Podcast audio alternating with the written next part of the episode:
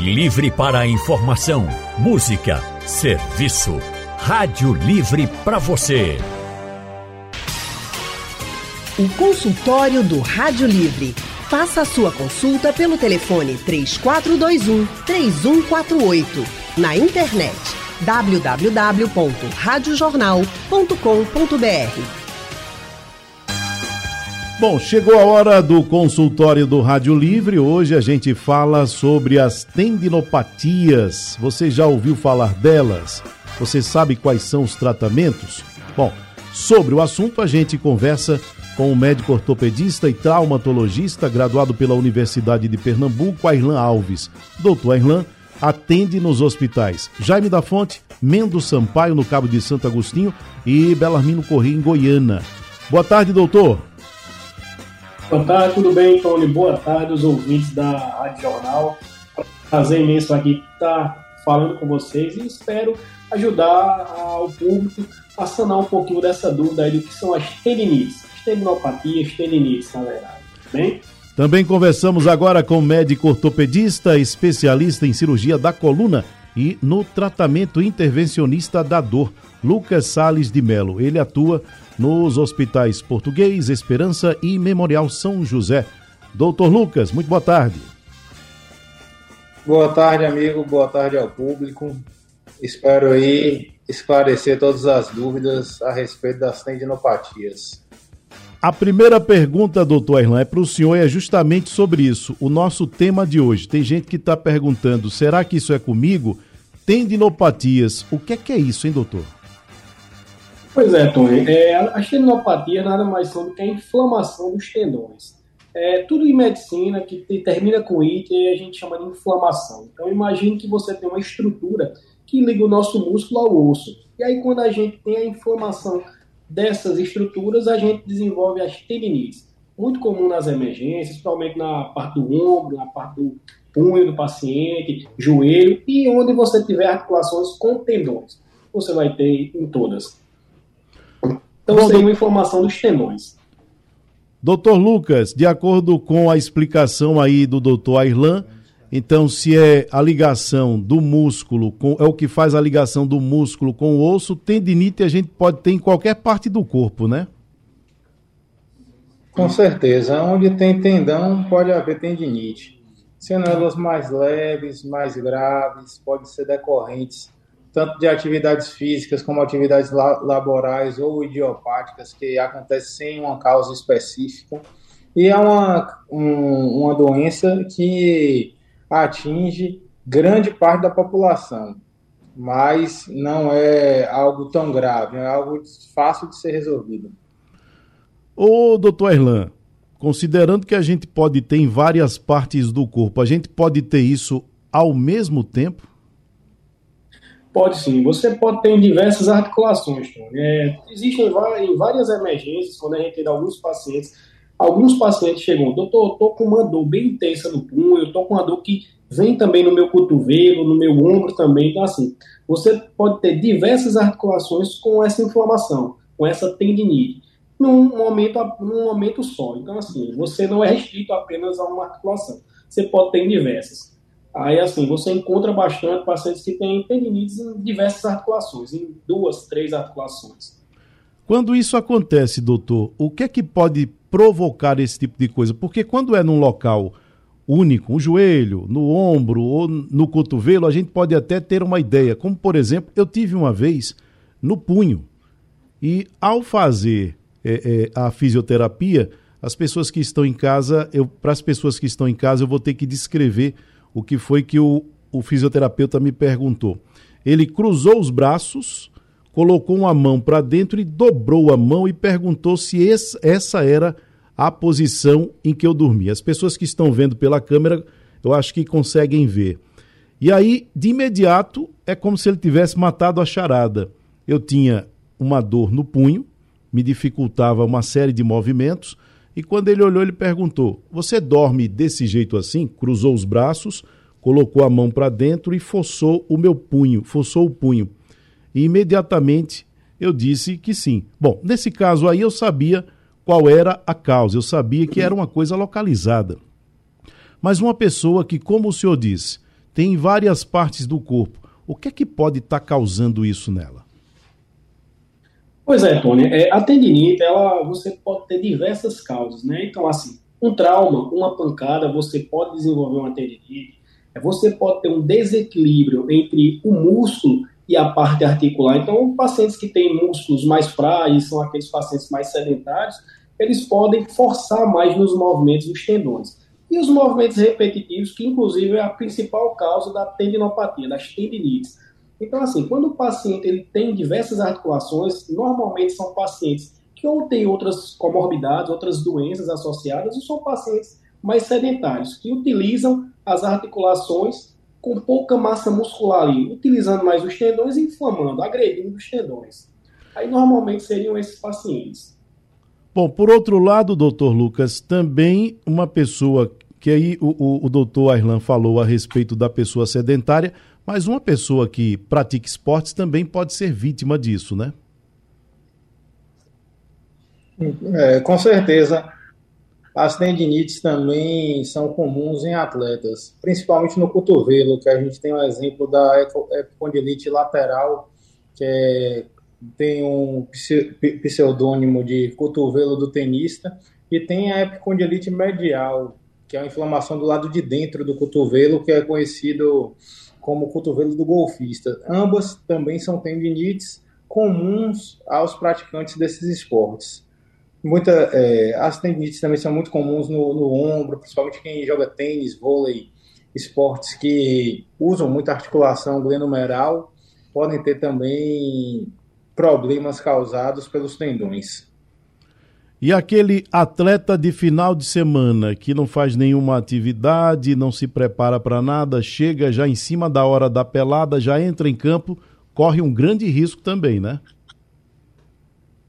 Não, esse aí é o campeão das tendinites, né? Vai estar tá mais é, propício a desenvolver uma tendinite, já que não tem uma atividade física regular, não é, tem um fortalecimento muscular ideal para a prática desses esportes, né? Eu gosto sempre de falar com meus pacientes que não adianta só você praticar o esporte, jogar sua pelada uma ou duas vezes na semana, você tem que se preparar para praticar esse esporte tem que fazer uma atividade de fortalecimento muscular, que pode ser um pilates ou musculação, associada a uma atividade aeróbica, que é o esporte, a pelada, o vôlei, o tênis, a depender da preferência de cada pessoa. Pois é, o atleta que se prepara, ele já corre risco. Imagina aquele que é só do final de semana, como eu disse, chega na pelada em cima da hora e já entra em campo. Esse é que corre risco mesmo. Doutor Arlan, é, as pessoas com mais idade muitas vezes apresentam dores desse tipo que a gente está discutindo agora, dores que são tendinites. E muitas vezes elas dizem assim: Olha, eu já vivo tendo dor, eu já nem ligo mais. Eu já nem cuido mais, porque eu hoje cuido do braço, aí depois dá no cotovelo. Eu cuido do cotovelo, dá no ombro. Eu cuido do ombro, dá no joelho. Eu vou deixar isso para lá. A insistência da permanência de uma tendinite pode se agravar e virar algo pior, doutor? Pode sim, claro, com certeza. Você tendo essas tendinites de recorrência, ou seja, frequentemente, você vai deixando o tendão mais frágil. E aí você pode evoluir para um negócio chamado tendinose, que já é uma tendinite crônica. E as tendinites crônicas, elas deixam os tendões mais frágeis, suscetíveis inclusive a romper. Muito comumente a gente encontra nos pacientes no ombro. O ombro a gente rompe em uma boa frequência, uma das maiores frequências, quando é dessas tendinopatias que a gente vem tem de é, recorrência, na verdade. Tem um tendão bem importante no ombro, que é o supraespinhal, que ele é o campeão ali de ruptura no ombro do paciente.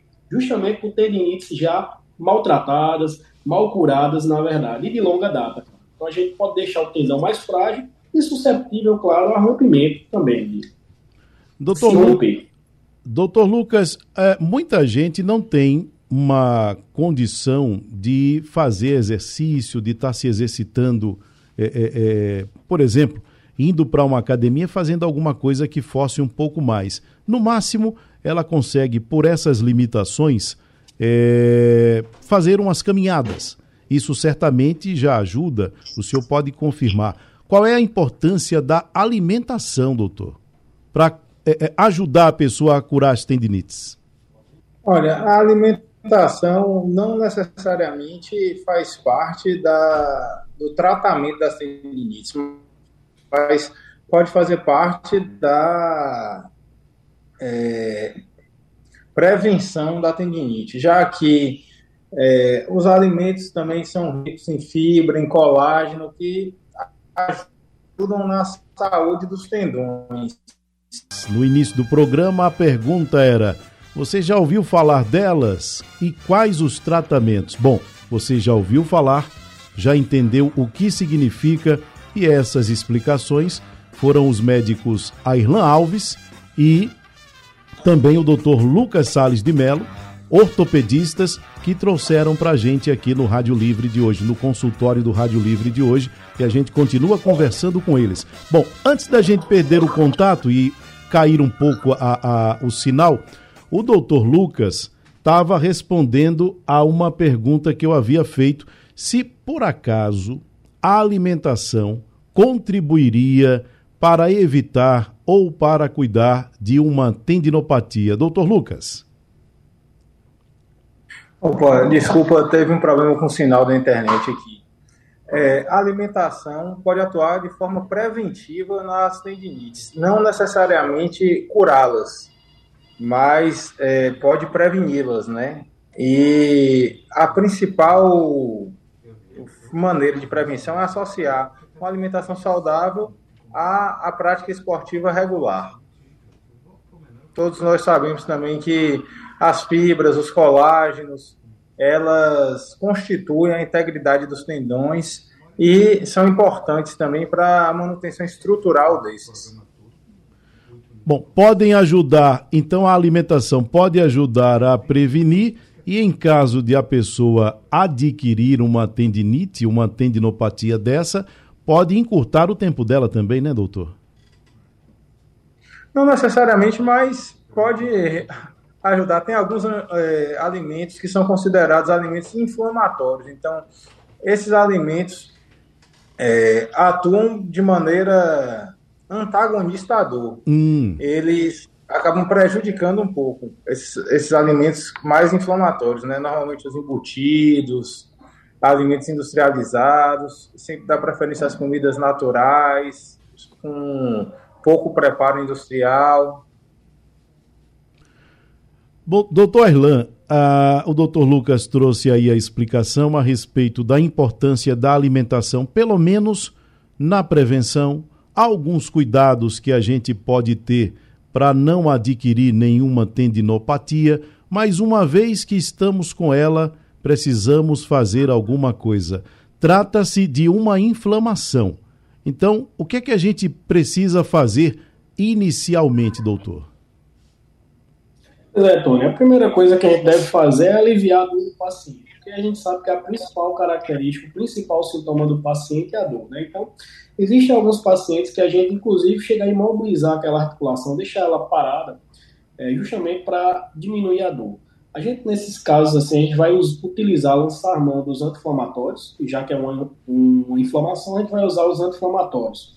É, e alguns pacientes a gente chega a associar anti-inflamatório com relaxante da musculatura já falando daquele desequilíbrio da parte muscular e que alguns pacientes desenvolvem. Então, na crise mais aguda, a gente vai lá e imobiliza a articulação que está machucada e a gente lança a mão ali dos anti-inflamatórios, relaxantes musculares principalmente.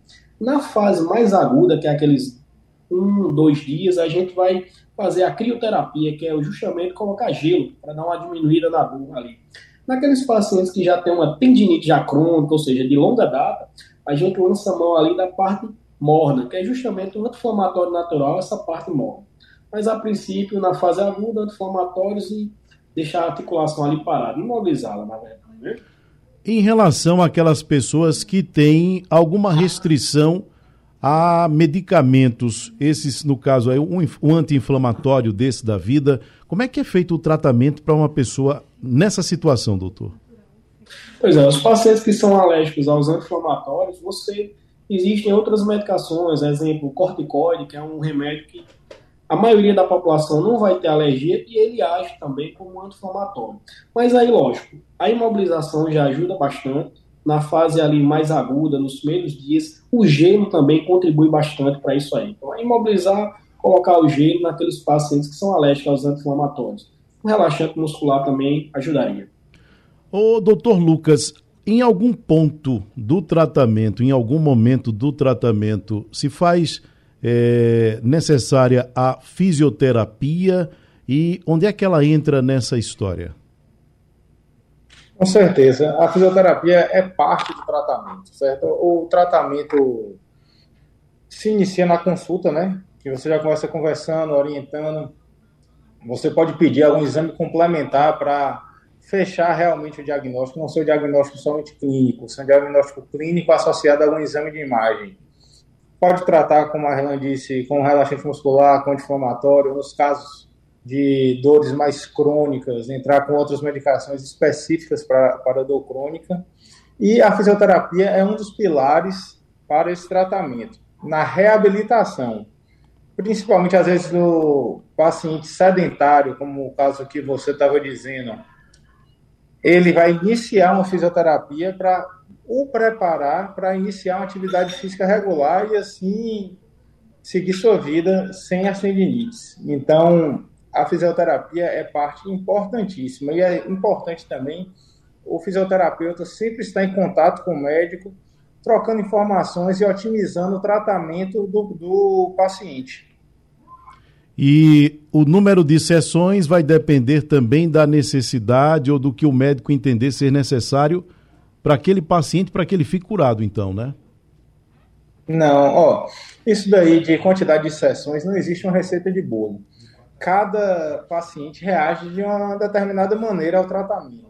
Então, é necessário haver o tratamento multidisciplinar das especialidades, né? tanto o médico quanto o fisioterápico. Então, o fisioterapeuta vai julgar se inicialmente vai precisar de mais sessões ou não, tá entendendo? É, em conjunto com o médico. Normalmente, a gente passa primeiro 10 sessões, vê como o paciente reage, às vezes o paciente já melhora as 10 sessões não se faz mais necessário. Sempre é bom fazer 10 e reavaliar, fazer 10 e reavaliar. Para, às vezes, não submeter o paciente a fazer muita fisioterapia sem necessidade.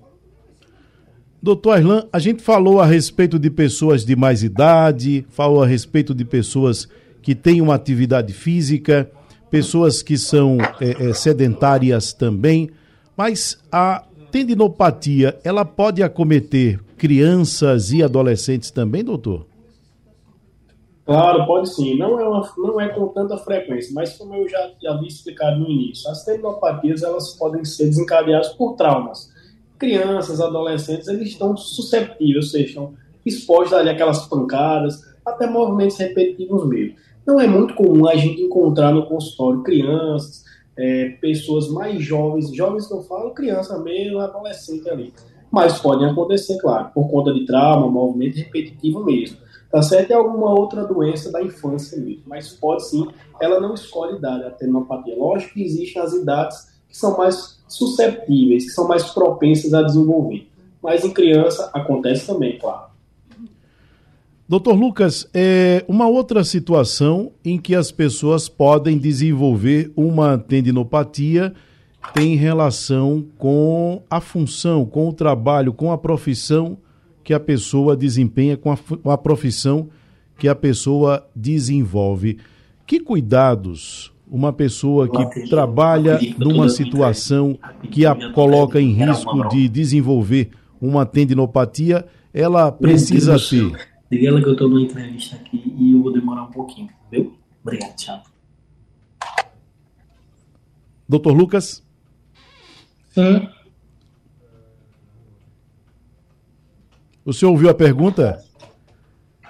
Não, porque estava tendo interferência de outro som e aí cortou o que o senhor estava falando. Eu estava falando. o microfone de Airlan estava ligado enquanto você estava me perguntando.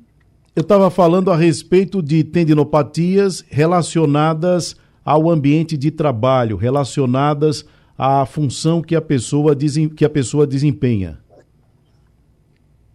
Ah, sim, pode, pode ocorrer, principalmente nos casos de atividade repetitiva sem a preparação, mas existem formas de prevenir isso, como as grandes empresas hoje já têm fisioterapeutas, terapeutas ocupacionais que desenvolvem ginástica laboral, algumas formas de não haver essas tendinites nos trabalhadores dessa determinada empresa. Mas é uma coisa que pode sim estar relacionada ao trabalho. Doutor Airlan, uma curiosidade: uma pessoa que tenha uma tendinopatia e aí de repente ela mora aqui no Nordeste, lugar quente, e de repente se muda para um lugar mais frio. Isso tem alguma influência na piora ou na melhora da situação, doutor Airlan? É, respondendo sua pergunta, isso pode acontecer. É, nós sabemos que as dores articulares são piores no frio, né? Que tem até o, o dizer meio popular que os pacientes mesmo falam. O reumatismo, né? Normalmente, quando tem um clima mais frio, normalmente você sente um pouco mais de dor. Ou seja, pois não, doutor? Voltei. Pronto. Estava sem áudio. Eu tinha feito a pergunta ao senhor, doutor Lucas respondeu. Quer dizer, a pessoa, a pessoa que tem qualquer tendinopatia, ela tem que tomar cuidado, tem que tomar uma série de cuidados, porque existe uma série de coisas que podem influenciar na piora e podem comprometer o sucesso do tratamento, então, né? Claro, com certeza. Então, assim, quando você, como já foi dito, inclusive, por Lucas, quando você diagnostica, vem inclusive a causa, o ideal é que você siga a risca o que o médico que avaliou e que definiu a conduta faça. Então, a fisioterapia é importante, a parte medicamentosa também é importante, a parte do condicionamento físico também é importante. Uma atividade física regular, sem forçar esses tendões, é importante também. Uma boa alimentação, como o Lucas havia falado, existem remédios que ajudam a diminuir a inflamação desses tendões também. Assim, seria o combinado do tratamento, seria bem importante para a gente manter os tendões saudáveis.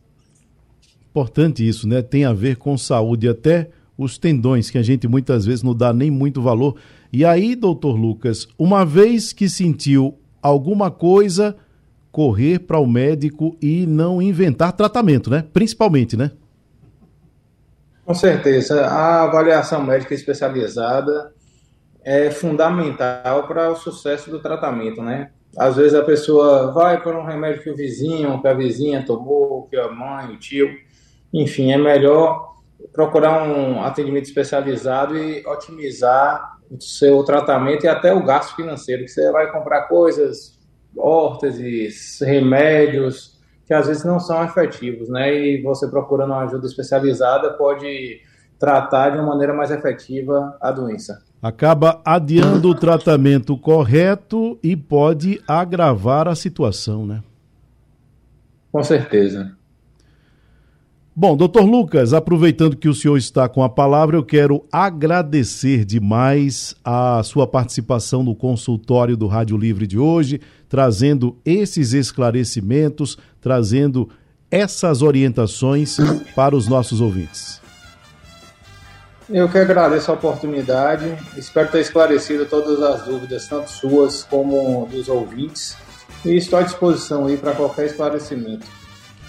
Doutor Airlan, Obrigado pela participação, obrigado pelos, pelas dicas e ensinamentos no programa de hoje. Eu que agradeço, Tony, a você, aos ouvintes. Espero que eh, nós tenhamos sido claros para os pacientes, tenhamos falado de uma maneira que eles possam ter entendido o que seriam as tendinites. E quero dizer que, caso alguém ainda tenha alguma dúvida sobre as tendinites, corre lá no Instagram, Dr. Arlan Alves, que você vai ver essas matérias bem tranquilas e bem organizadas para você entender essas patologias. Bom, o senhor pode doenças. repetir aí a sua rede social, depois eu vou pedir ao Dr. Lucas também para divulgar a dele. É, meu Instagram é o doutor.lucasmelo coluna. E lá tem um link que você pode clicar, marcar com minha secretária onde for melhor. Eu atendo em Vitória de Santo Antão, Olinda e aqui em Recife, nos hospitais portugueses Esperança e Memorial São José. Arroba doutor Lucas Melo Coluna.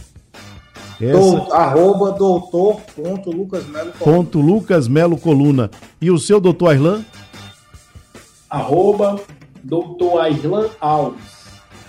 E aí estão disponível lá, você pode marcar consulta e ver as matérias, que eu sempre divulgo matérias curtinhas lá, para tirar dúvida da maioria dos pacientes. Bom, e eu espero que você que está acompanhando o Rádio Livre de hoje tenha saído daqui sem qualquer dúvida a respeito do que é uma tendinopatia, do que você deve fazer caso sinta alguma dor e como você pode se tratar. O consultório do Rádio Livre vai ficando por aqui.